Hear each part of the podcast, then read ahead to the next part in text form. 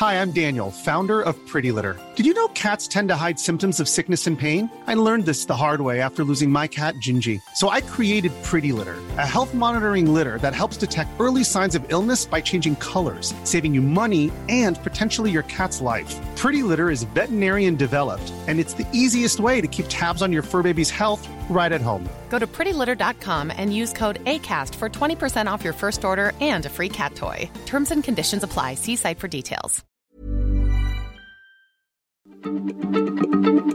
Heraldo Radio, la H se lee, se comparte, se ve y ahora también se escucha.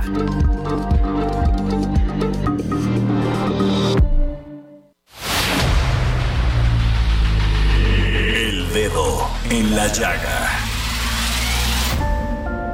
Había una vez un mundo en el que nadie creía. Un país de historias inexplicables. Una nación con personajes asombrosos. Santo Tomás tenía razón. Hay que ver para creer.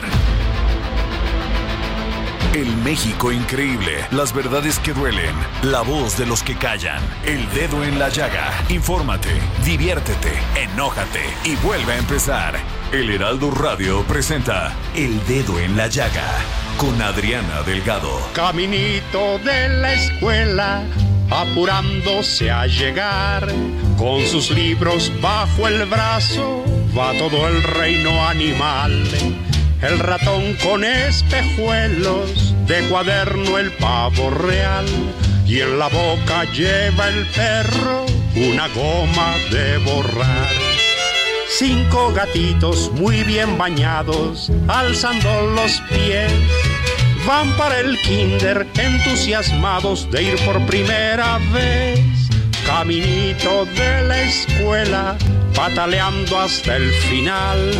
La tortuga va que vuela, procurando ser puntual.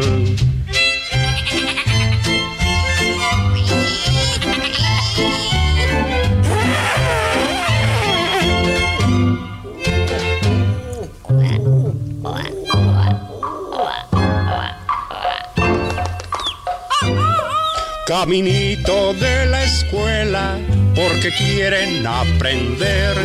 Van todos los animales encantados de volver. El camello con mochila, la jirafa con Y así iniciamos este dedo en la llaga de este jueves 3 de agosto del 2023. Caminito a la escuela con el gran Cricri. ¿Quién no escuchamos esta canción cuando estábamos en kinder, en primero de primaria? Y bueno, a mí siempre me tocó bailar el ratón vaquero. Pero ¿por qué les pongo esta canción? Porque ha sido todo un debate el tema de los libros de texto. Y es que la educación en México, lejos de avanzar, es un retroceso total. Debería ser uno de los primeros problemas a resolver, porque cada vez, cada año, nuestro país ocupa los últimos lugares a nivel educativo, mundial, mundial. Después de la pandemia, pues se haga de cuenta que los niños se retrasaron dos años de estudios. Y la vida siguió, la tecnología siguió. Nos encontramos en un momento muy serio, porque la Secretaría de Educación Pública pues mandó a editar más de 230 millones de libros de texto que utilizarán los alumnos de educación básica durante el ciclo escolar que está por iniciar. Tiene más de 117 errores de ortografía. Pero de esto vamos a hablar después de nuestro resumen informativo con el gran Héctor Vieira y, antes de que hablemos de este tema tenemos una entrevista en exclusiva con el subsecretario de Hacienda y Crédito Público, Gabriel Llorio González. Nos vamos a nuestro primer resumen informativo. Presidente Andrés Manuel López Obrador pidió al Tribunal Electoral del Poder Judicial de la Federación explicar por qué sus comentarios sobre Xochitl Galvez constituyen violencia política de género. Esto luego de que la Sala Superior del organismo ordenó a la Comisión de Quejas y Denuncias del Instituto Nacional Electoral analizar de nueva cuenta la denuncia de la senadora panista contra el jefe del Ejecutivo Federal por ciertas expresiones emitidas en las conferencias matutinas. El presidente López Obrador informó que el gobierno federal desistió de la compra de Banamex a Citigroup porque el plazo de compra se extendía hasta el próximo sexenio, lo que impedía que la actual administración trabajara en los detalles sobre su operación. López Obrador se planteó como meta que el crecimiento anual de la economía mexicana alcance el 1% e incluso llegue al 1.3%. El presidente López Obrador adelantó que la Fiscalía General de la República acudirá a Palacio Nacional el viernes 4 de agosto para informar sobre la investigación que lleva a cabo en contra del anestesiólogo Gustavo Aguirre por la compra de fentanilo. La Sala Superior del Tribunal Electoral del Poder Judicial de la Federación ordenó a la sala especializada del mismo efectuar el análisis integral de las denuncias contra Marcelo Ebrard por actos anticipados como la presunta operación del Movimiento Nacional Ebradorista. Abogados y víctimas de trata de personas plantearon a la Cámara de Diputados tipificar nuevas formas de este delito que van desde el reclutamiento forzado por parte del narco a fábricas donde se les obliga a mujeres a tener bebés que después son vendidos. Expertos y legisladores alertaron que la violencia contra las mujeres en México está en aumento, pues cada día se abren 750 carpetas de investigación a nivel nacional por este delito. Cada mes, cerca de 41 migrantes en México son víctimas de robo, secuestro, extorsión, chantaje, trata y retención ilegal, pero no denuncian por ser personas en tránsito y en situación irregular. Datos de la Secretaría de Gobernación indican que 4 de cada 10 migrantes asaltados, secuestrados o extorsionados son de Colombia, Ecuador, Perú, Uruguay y Venezuela, mientras el 37.5% son originarios de Guatemala, Honduras, Nicaragua y El Salvador. En México cada año se registran 4.000 fallecimientos por cáncer cérvico-uterino y se mantiene como la segunda causa de muerte en mujeres por tumores malignos. Entre los factores que explican el problema está que la mitad o más de las afectadas nunca se practicaron una prueba de detección. Por ello, en el Instituto Mexicano del Seguro Social está en marcha un programa piloto para el uso de la autoprueba para la detección del virus del papiloma humano, el cual se vincula con el 99% de los casos de la neoplasia. México enfrenta una escalada preocupante de feminicidios, pues de enero a junio del presente año se han registrado 426 víctimas de este delito, de acuerdo con datos del informe del Instituto Mexicano del Centro Wilson, que destaca que las organizaciones sociales hablan de entre 7 y 10 mujeres asesinadas al día en el país, mientras el Secretariado Ejecutivo del Sistema Nacional de Seguridad Pública reportó 81 en lo que va del año. Dirigentes de rutas de transporte público del Valle de México se manifestaron frente a la agencia del Ministerio Público en Coacalco, Estado de México, para exigir a las autoridades que detengan a los extorsionadores que quemaron una de sus unidades el martes pasado en el fraccionamiento Villa de las Flores. Aseguraron que este año al menos 2.000 vehículos del gremio han sido robados o dañados por integrantes del crimen organizado. Regresamos aquí al dedo en la llaga. Son las 3 de la tarde con 7 minutos. Y déjenme decirles que estamos por comunicarnos con el subsecretario de Hacienda y Crédito Público, Gabriel Llorio que este está por un momento más porque fíjate Samuel Prieto que la economía lleva creciendo por 10 bimestres consecutivos creceremos el 3% en 2023 y el empleo formal ha aumentado por 29 meses consecutivos. El ingreso promedio de todos los hogares en el país subió 11% y los hogares más pobres subieron 19.3% desde 2018. La inversión privada aumentó el 3.3% y en 2023 se han anunciado más de 60 nuevas inversiones por 40 mil millones de dólares. La inflación continúa bajando, está en 4.8% y la deuda se mantiene en 45.8% del PIB.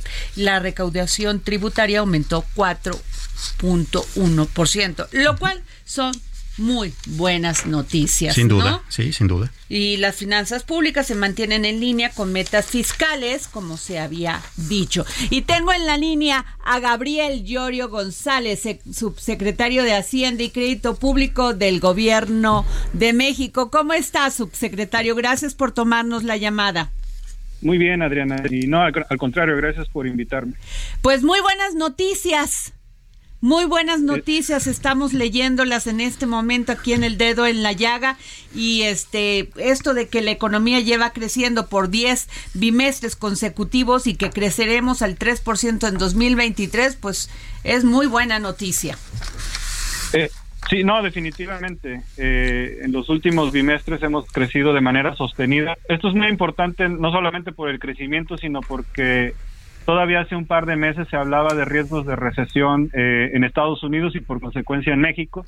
Estos riesgos no se han materializado. Eh, pareciera que existe algún tipo de desaceleración económica en la zona europea, en China, pero el crecimiento en México y en Estados Unidos, sobre todo en los sectores que están integrados y vinculados comercialmente, eh, se continúan desempeñando bastante bien. Entonces, eh, después de COVID, México está creciendo entre el 3 y el 4%. Y este año estimamos que, va a estar en línea con lo que incluimos en el marco macroeconómico, un crecimiento de 3%, eh, probablemente inclusive superior. Eh, ¿Qué tal, subsecretario? Muy buenas tardes. Antes de pasar a este detalle de eh, desglose que usted incluso hizo en las redes sociales y que es bastante interesante, quisiera preguntarle una precisión referida a esta, a esta reflexión inicial. Y es, había muchos analistas en Estados Unidos que decían que eh, se esperaba una recesión o que hubiese una recesión en Estados Unidos como una herramienta de la Reserva Federal para detener de tajo la inflación y que el hecho de que esta recesión pues esté, digamos, tratando de no llegar, este, pues termina siendo en ese sentido una noticia no tan buena considerando que eso ampliaría el ciclo alcista de las tasas de interés y el inflacionario también. Eh, no, sin duda, y de hecho, eh, este es un tema muy importante porque en el caso de Estados Unidos hubo una inyección muy importante de incentivos fiscales en la economía desde COVID. Eh, esto generó prácticamente un sobrecalentamiento de la economía de la economía norteamericana. Eh, durante COVID muchas personas, si bien perdieron sus empleos, otros sectores u otras personas lo, que sí tuvieron fue que se incrementaron los depósitos, se incrementaron los ahorros y por lo tanto es lo que estamos viendo actualmente como resiliencia en el consumo en el consumo de Estados Unidos. Eh, un poco, digamos, para poder detener o, que detener un sobrecalentamiento de la economía, precisamente la reacción de política monetaria es subir la tasa de interés y desincentivar el desempeño económico, hacer, hacer más lenta la economía eh, en este país. Eh, de alguna manera en Estados Unidos lo que creo que está sucediendo ya es una caída muy importante en la inflación, con lo cual ya la Reserva Federal no tiene tantos argumentos para mantener un ajuste de política económica agresivo como se pensaba. Quiere decir que la economía, la política monetaria ya está haciendo efecto, la, inflación está eh, ya cediendo. El desempleo en Estados Unidos eh, prácticamente sigue también en niveles mínimos. Hay que recordar que en la, Reserva Federal tiene no solamente el mandato o no solamente mide la, la trayectoria de inflación, sino también la trayectoria de empleo. En el caso de México, el impacto, eh, digamos, de la inflación vino de fuera, es más bien por el lado de la oferta sobre productos importados y eh, interrupción de cadenas de valor. El Banco Central actuó, eh, actuó en, debido tiempo y ha venido siendo consistente con esto. Pero, digamos, eh, un poco la reflexión sobre la recesión más bien estaba vinculada a un, a un actuar más agresivo de la Reserva Federal. Con la inflación ya cediendo, pareciera que no necesariamente ya va a haber este tipo de reacción en la política monetaria. Eh, independientemente de la reacción de política monetaria, yo creo que los eh, no, no, nada más lo creo, se está observando los riesgos de recesión en Estados Unidos están bajando. Eh, prácticamente ahora se está hablando ya más bien de una moderación del crecimiento en algunos sectores, pero creo que en nuestro caso lo más importante es que los sectores que siguen creciendo eh, de manera importante en Estados Unidos son los que están vinculados con México. Okay. La, la, inflación, ustedes dicen que la inflación eh, está bajando, que ya lleva, ya vamos en el 4.8%, subsecretario Gabriel Llorio, pero muchas personas decimos no se siente todavía en el bolsillo.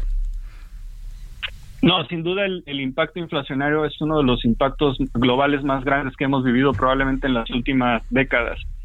Eh, yo, yo haría una reflexión, porque cuando uno piensa en el impacto que tuvo el COVID, eh, en, el mundo ha habido otros, otras pandemias y la situación que estamos viviendo es muy parecida a, una etapa de posguerra, donde hubo cierta destrucción de algún capital y esto está generando escasez de algunos, de algunos productos. Entonces el impacto global eh, se sintió no nada más en México, obviamente Estados Unidos, la inflación en Europa llegó arriba del 10, 11%, al 12% inclusive Asociamos todos los todos los consumidores han sentido este impacto en el bolsillo. Eh, sin embargo, la inflación ya está ya está convergiendo, no nada más en México, en el mundo. Los costos de transporte marítimo, por ejemplo, que se habían incrementado 10%, hoy ya están eh, a niveles prepandemia. Eh, alguna prácticamente los todas casi todas las cadenas ya de producción se han se han vuelto a conectar, entonces ya ya ya ya no hay ya empieza a haber acumulación de inventarios, los costos ya se están empezando a estabilizar y están, yo creo yo, convergiendo ya a una normalidad. En México tomamos medidas muy importantes, como fue el PASIC. Eh, de hecho, con, la, con la reciente encuesta de ingreso-gasto, cuando uno mide el consumo de la canasta PASIC, que representó más o menos el 25% de, de las familias con menores recursos, del decil más, del decil número uno, eh, se logró mantener anclado el gasto como porcentaje, eh, el gasto PASI como porcentaje del gasto total, y esto significa que sí logramos cuando menos darle una opción a las familias mexicanas de mantener el consumo de la canasta PASIC a los mismos precios. Eh, y esto fue muy importante precisamente para no no, no, no, no para controlar la inflación, sino para darle una opción a las familias de poder adquirir la canasta, la canasta básica.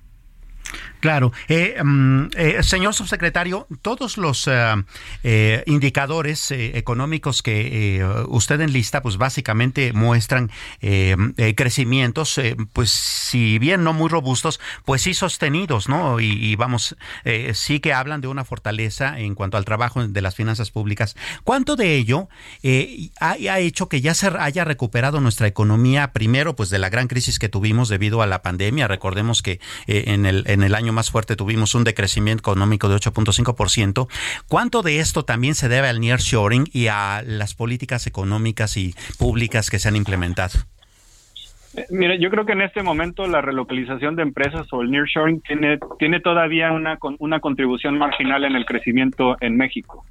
Eh, el nearshoring no empezó en 2000, en estos últimos dos o tres años, empezó antes del 2018 con la tensión geopolítica entre Estados Unidos y China. Sin embargo, eh, se empezó a acrecentar sobre todo con la interrupción o el impacto que genera COVID en las cadenas de valor, esta necesidad de blindar la producción, de tener seguridad sobre ella y de tenerla con, países amigos o aliados. Entonces, eh, lo que ya estamos viendo es una materialización de la relocalización de empresas, sobre todo en la zona norte del país, Nuevo León, eh, Coahuila, Chihuahua y Baja California, pero todavía va a ser marginal el crecimiento que estamos observando. Eh, el crecimiento, sobre todo en este momento, está eh, eh, prácticamente el motor es el motor interno, el del consumo interno y la economía interna en México. Esto tiene mucho que ver con las reformas laborales que, se hicieron entre 2020 y 2021. Eliminar la ley del outsourcing incrementó los ingresos de los trabajadores y los metió en el sector formal. Eh, a incrementar también el salario mínimo. Los, los programas sociales tienen han blindado el consumo en las familias y todo esto se puede ver como un conjunto de, políticas laborales que han logrado blindar el consumo en ciertos sectores de la población y que también permitió absorber los choques de, económicos que generó el COVID, como fue el, choque inflacionario. El crecimiento en México también tiene que ver con la, con la inversión, eh, inversión tanto pública, estamos en niveles máximos de inversión pública, 3.7 puntos porcentuales del PIB, venimos de un mínimo de 2.1 la inversión privada también ya está llegando a México, en parte efectivamente por la relocalización de empresas, y esto es lo que nos está llevando ya a un crecimiento que está fluctuando entre el 3 y el 4%, cuando menos para 2000 para 2023. Claro. Hacia adelante creo que se va a materializar más los efectos de la relocalización de empresas pero tiene más que ver con la estabilidad macroeconómica, la estabilidad de las finanzas públicas eh, y obviamente la estabilidad de nuestra política financiera y monetaria. Bien, en todo este esfuerzo por controlar la inflación, secretario, pues estuvo el tema de las gasolinas. Y también, pero le voy a preguntar, porque la Comisión Federal de Electricidad informó que va a subir el precio de la luz en agosto. ¿Esto no va a impactar otra vez la inflación? No, porque ya la inflación en general hay una, digamos, trae una trayectoria descendente sostenida. En este momento el, pico lo alcanzamos entre agosto y septiembre, cuando llegamos casi a 9 puntos, a 9% de inflación. Okay. Eh, y, desde entonces la inflación ha venido convergiendo y cayendo.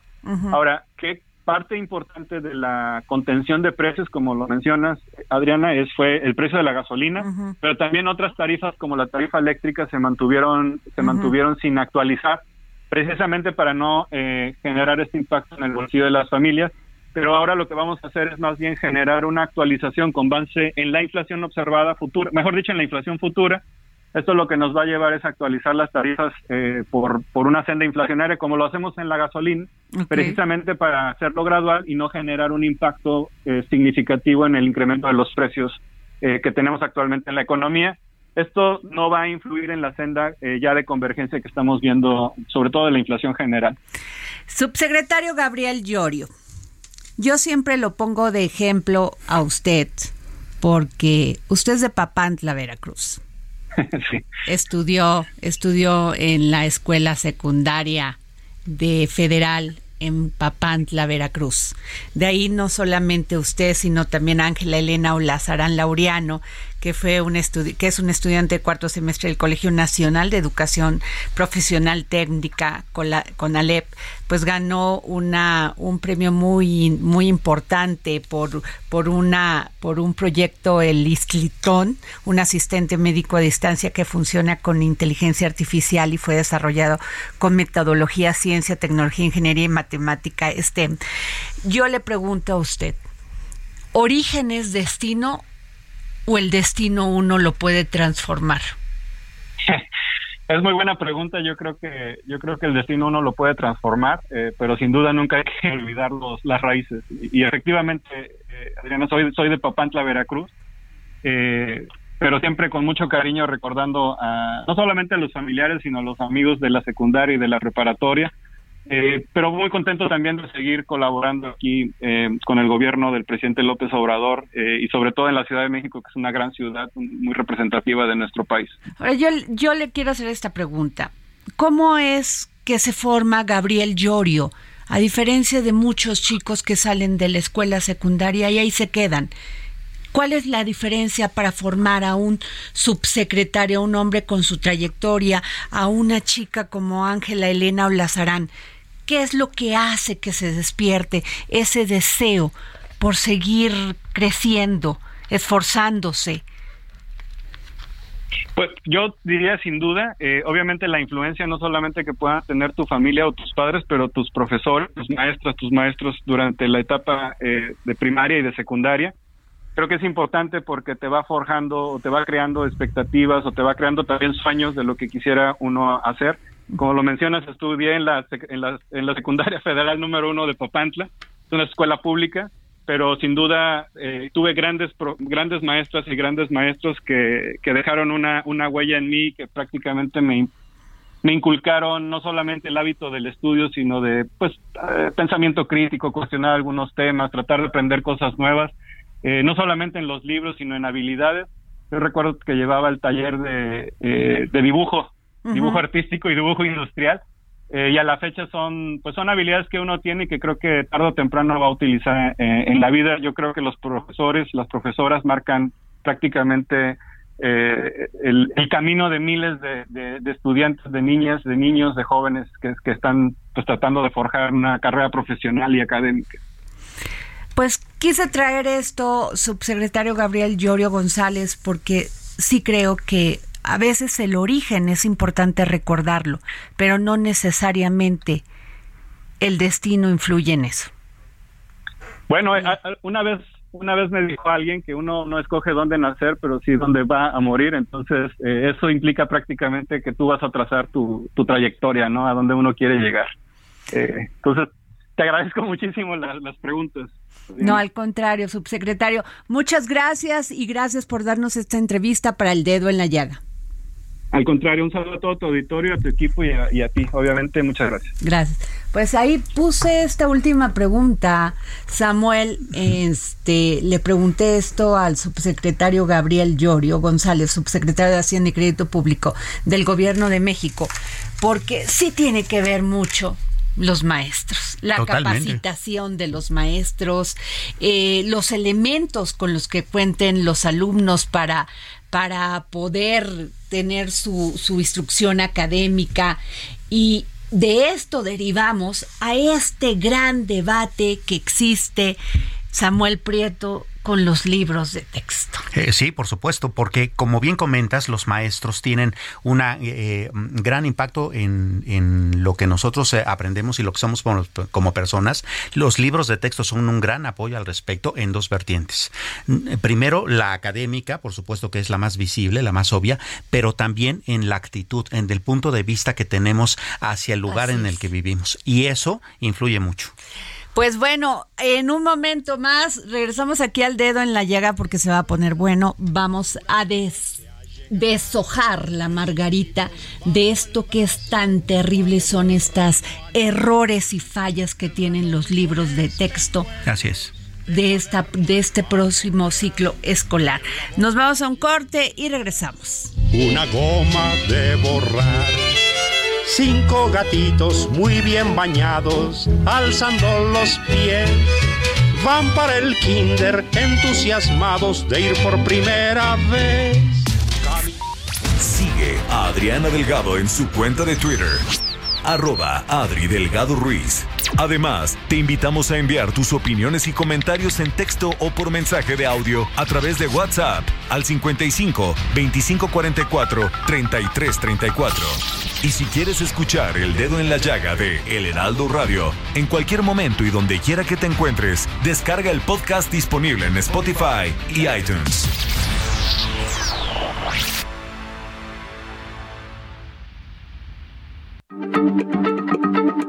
Heraldo Radio.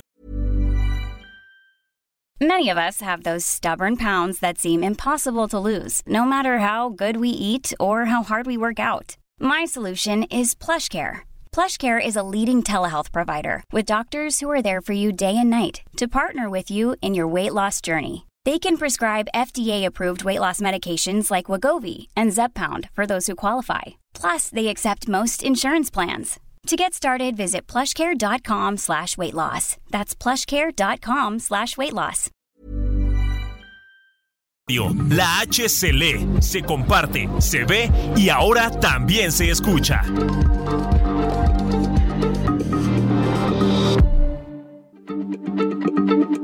Heraldo Radio, la H se lee, se comparte, se ve y ahora también se escucha.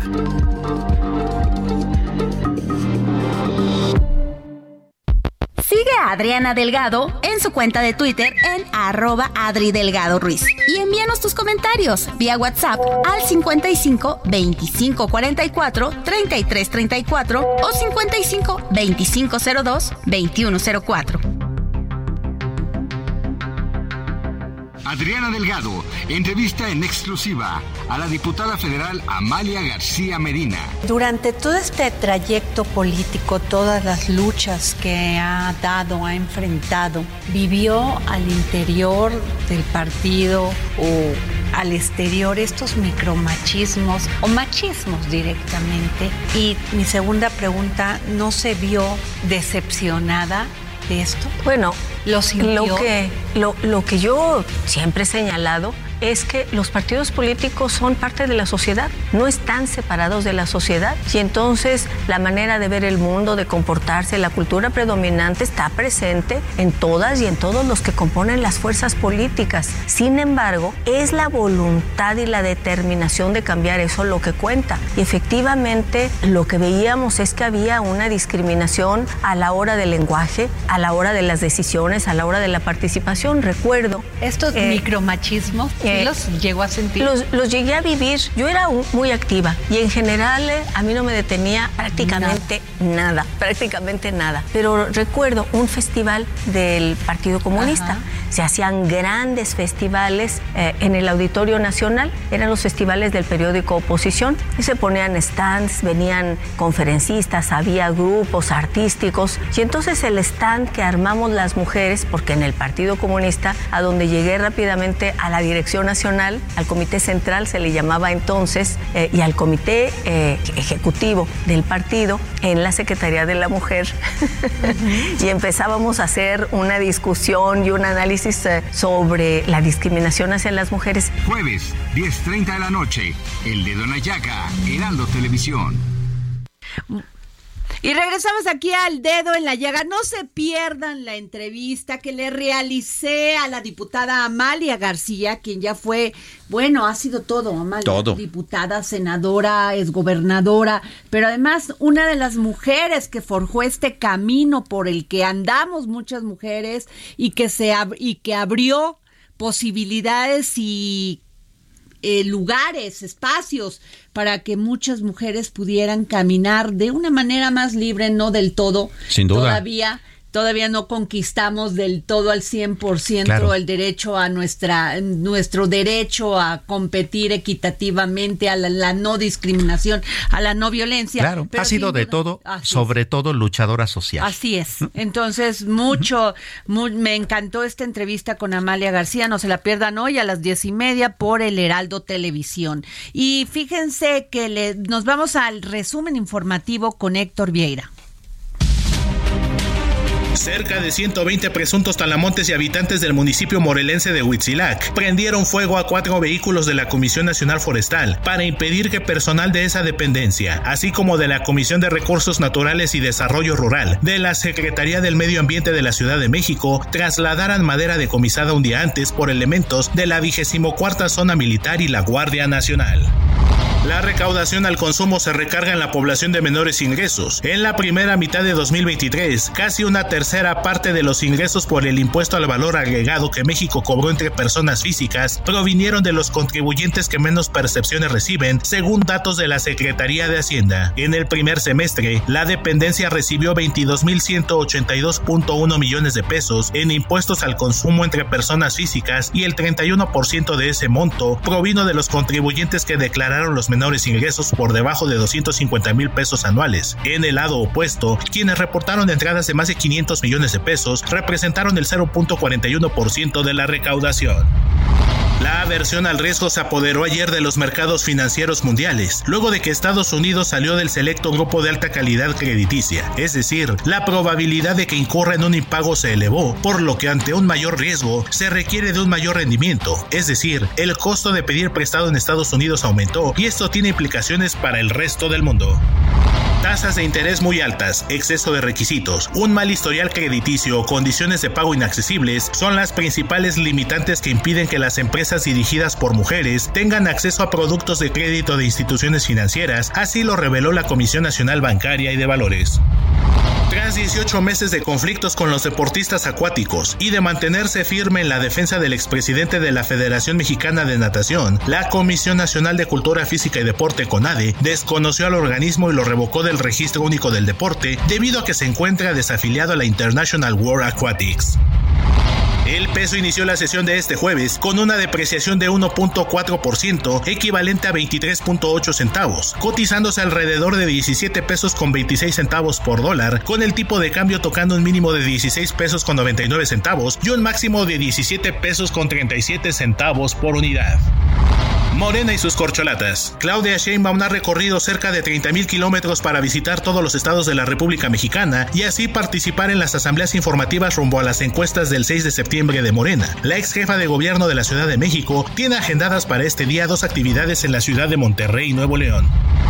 El expresidente de la Junta de Coordinación Política del Senado, Ricardo Monreal Ávila, sigue su camino en busca de convertirse en el coordinador nacional de los comités de defensa de la Cuarta Transformación. Este jueves tiene previsto participar en dos actos en Tepic, Nayarit.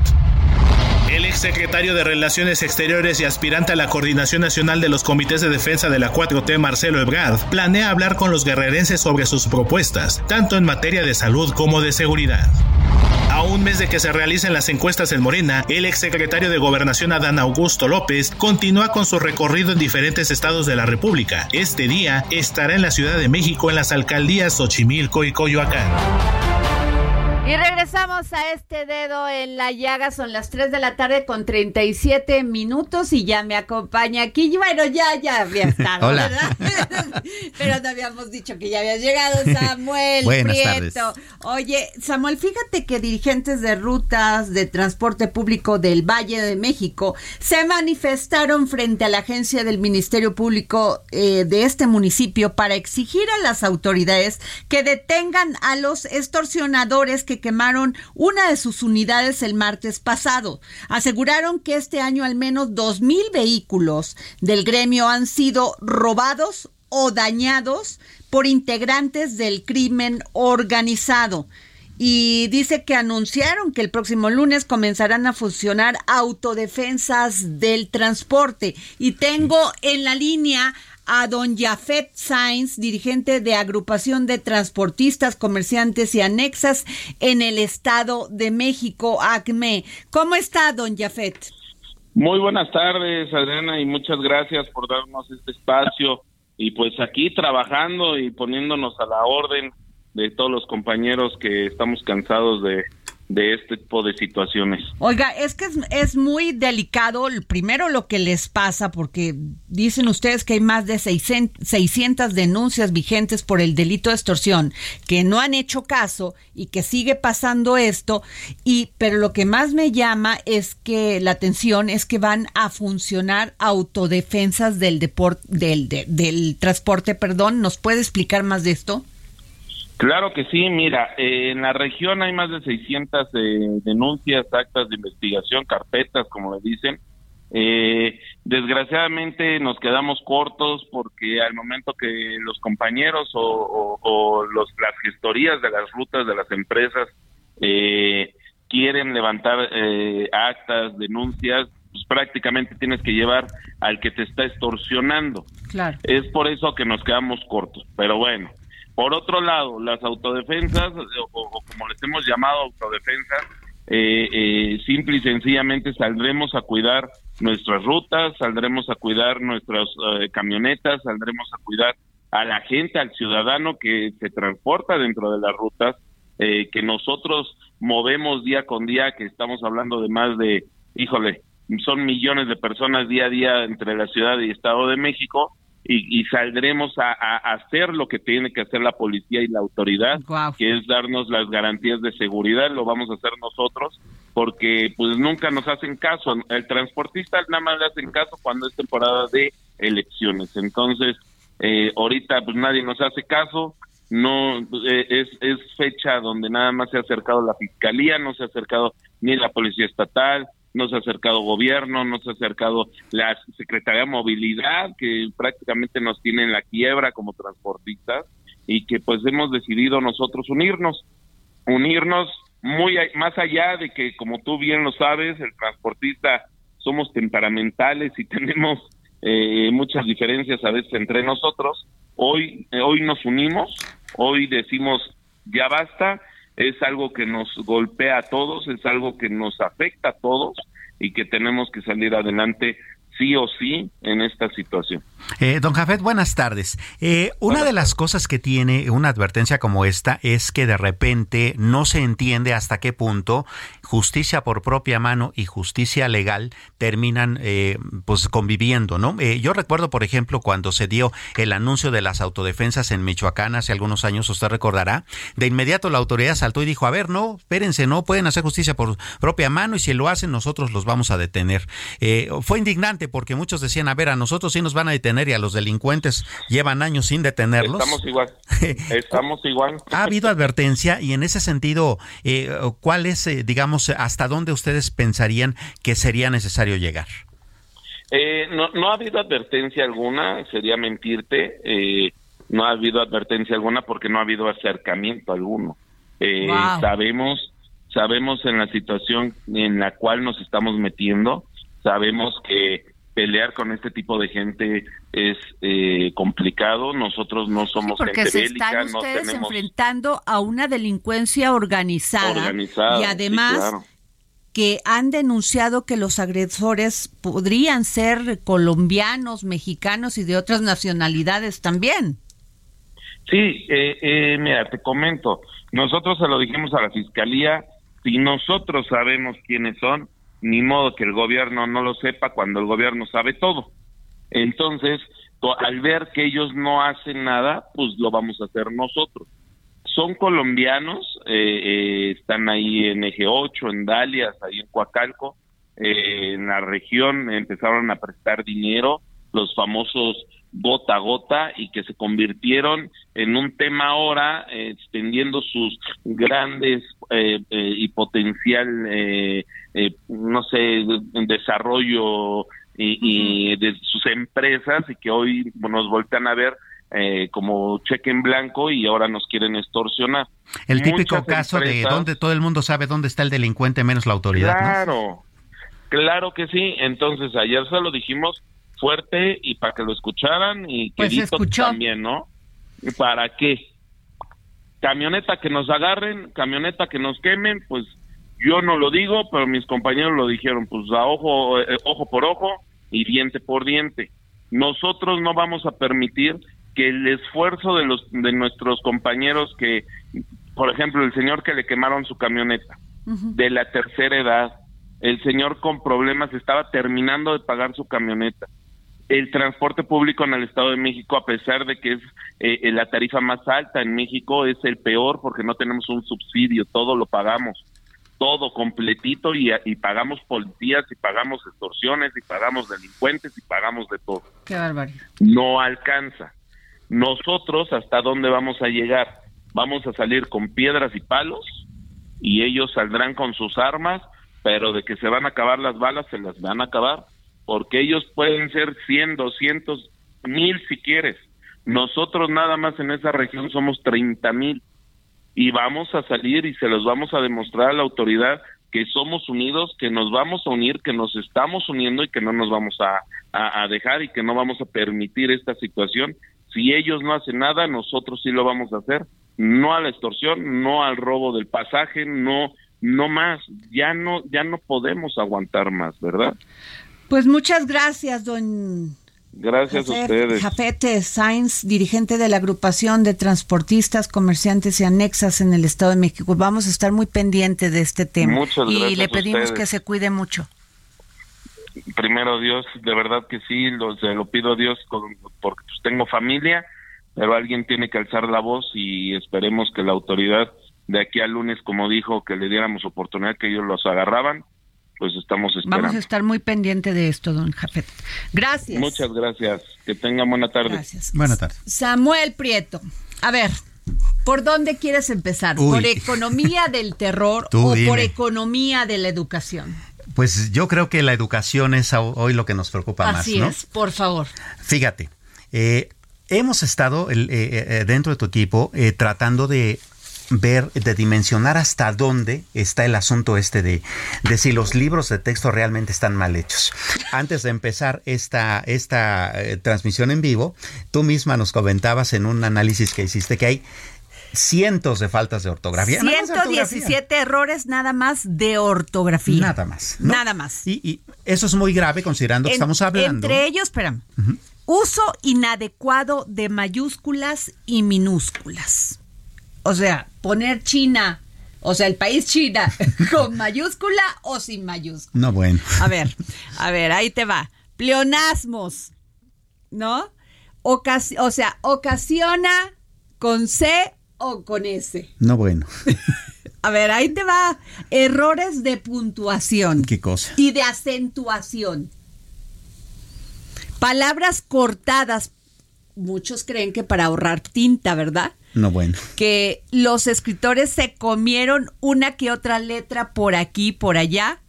Una, fíjate, la que más padeció recorte fue contrarrestan.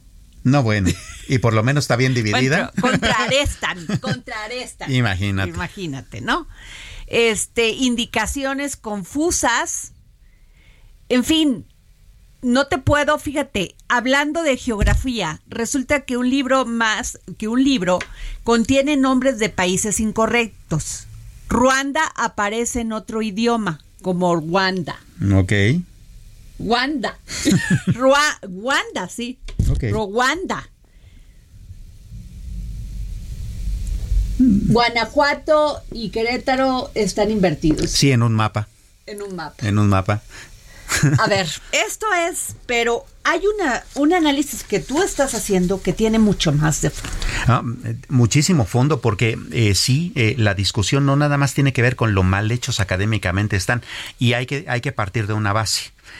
Eh, cualquier libro que tenga una falta por mínima que sea, este es malo porque pues eh, los libros son libros, son son son santos, no que pueden. Son tu, tu, este, formación, tu, formación y además se supone que son la manera este académica en la que tú tienes que seguir tu instrucción. Claro, y además quienes somos muy afectos a leer, que nos encanta leer, entendemos que una persona no lee cuando tiene faltas de ortografía. Pero si el libro tiene faltas de ortografía, no, bueno, estamos perdidos. Así es. Vamos a, a cuestiones un poco más de fondo. Eh, también tiene que ver con el uso de estereotipos sociales que tanto nos han dañado. En la página 134 del libro de primero de primaria, llamado Múltiples Lenguajes, hay un cuentito que se llama Los niños de Mepa. Exacto. Son dos nenes, dos niños que pues de esa edad que están hablando en, eh, pues, en ah, Estamos hablando de seis años. Seis años. Seis años, ok. ¿No? que están hablando pues en su idioma. Y ellos en, dentro de su idioma están diciendo, ah, bueno, es que yo soy de Acatepec. No, bueno, yo soy de Malinaltepec. Ah, con razón hay ciertas palabritas que cambian, ¿no? en eso están en el cuentito este. Entonces Juan, que es uno de estos nenes, dice, bueno, las dos variantes valen igual porque somos de MEPA. Solo eh, los que hablan español dicen que no valemos eh, los que hablamos en MEPA, ¿no? Pedro le contesta. Se ya pone un este un, prejuicio, sí. ¿no? Pedro dice, es cierto, hermano, gracias por hablarme así. Llega Pascasio, que él sí habla español. Buenos días, indios. Fíjate nada más. Fíjate nada más. O sea, adjetivo calificativo. De, entrada, ¿no? Juan y Pedro le contestan, buenos días, presumido. Pascasio, ¿por qué no tienen nada que hacer y están hablando su lengua? Esto es un cuento de lectura de un niño de primero de primaria. ¿Y por qué lo, por qué lo le generas esa división, Exacto. o sea, ese encono. Exacto, porque, a, ver, ¿es una crítica? ¿Es un estereotipo ya mal puesto? ¿O es una forma de convertirlos en personas que odien a un sistema? Así es. O sea, es un gran en el, problema. En el libro Múltiples lenguajes de primero de, primero de primaria. A ver, nos vamos a esto de quinto de primaria, libros, libro, nuestros saberes. Así es. Página 38, un sistema solar fantástico, ¿no? O sea, donde, donde la, este, Júpiter es más grande que la Tierra. Bueno, la Tierra es casi del tamaño de Júpiter, ¿no? Eh, en el sistema solar real, la Tierra es mil veces más chiquita que la Tierra. Claro. Pero no solo eso, en este sistema solar, la Tierra está más lejos que Júpiter del Sol.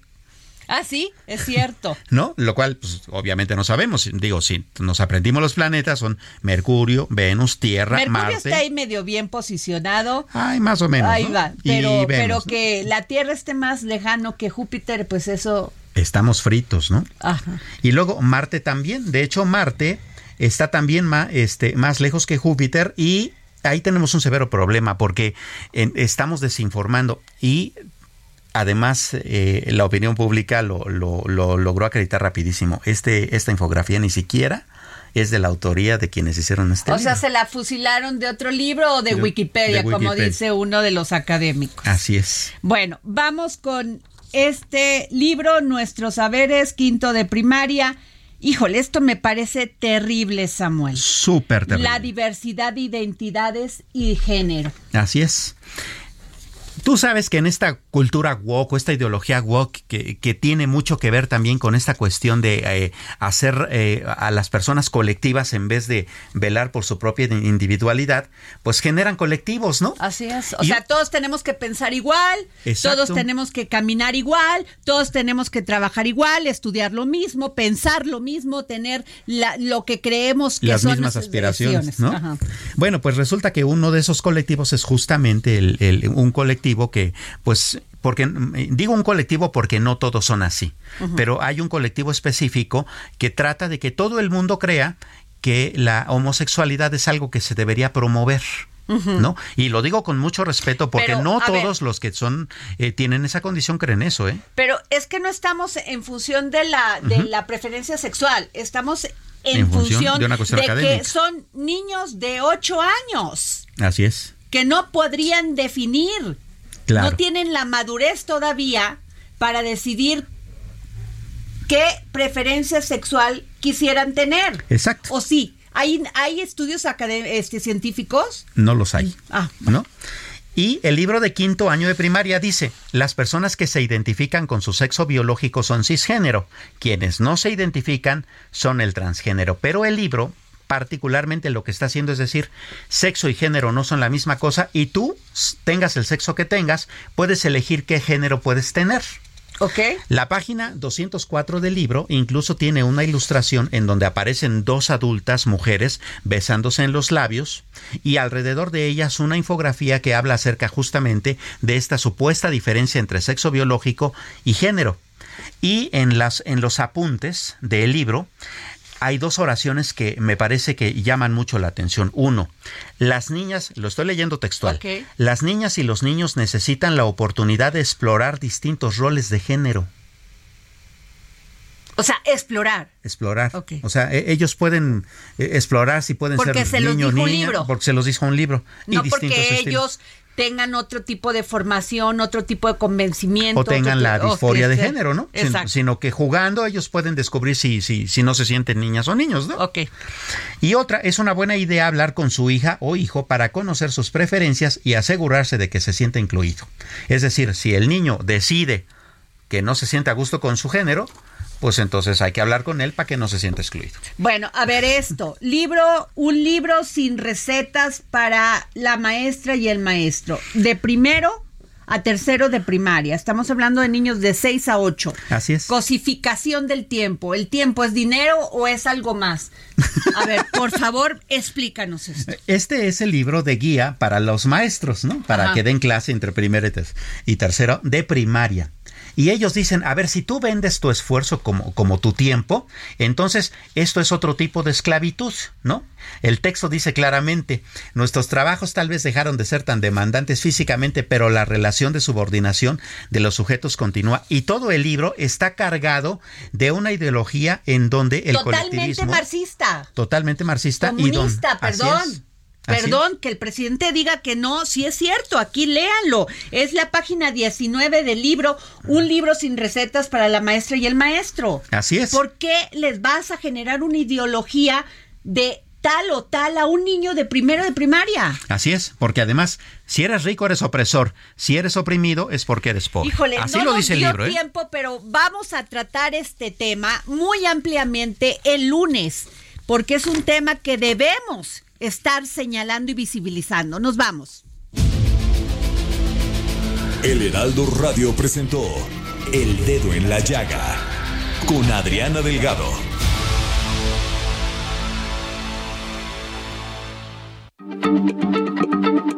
Heraldo Radio, la H se lee, se comparte, se ve y ahora también se escucha.